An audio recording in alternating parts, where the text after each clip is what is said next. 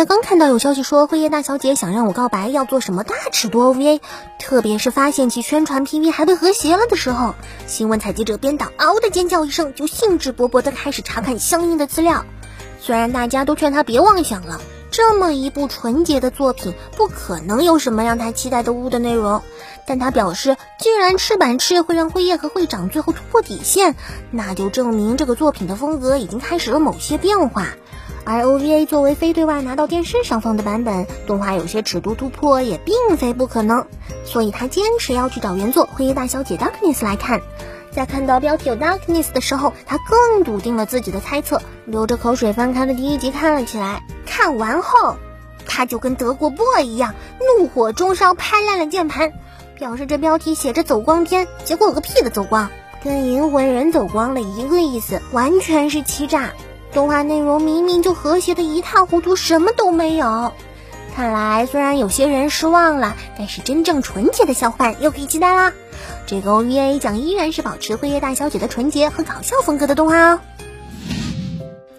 在二零一八年人气巨高的《龙珠超布罗利》上映以来，时隔三年，龙珠迷们期待的鸟山明版新剧场版动画终于又有新消息啦！五月九日，龙珠超官方发布消息称，明年将会有由鸟山明负责原作、剧本、角色设计等工作的新剧场版出炉。而在官网中也已经发布了鸟山明的相关寄语。虽然内容除了大致说一下自己负责的工作，对成品表达一下热切的展望，告诉观众内容还在保密期，会有令人惊喜的新角色外，也还没有更多的爆料。不过依然会让龙珠迷们感到振奋吧。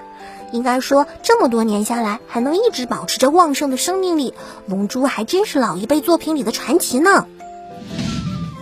很早以前，大概是两三年前，我们就曾介绍过的古剑同学有交流障碍，终于放出了动画化的消息。这部非常慢热，很容易在一开始就劝退大波萌新的治愈类校园恋爱轻喜剧。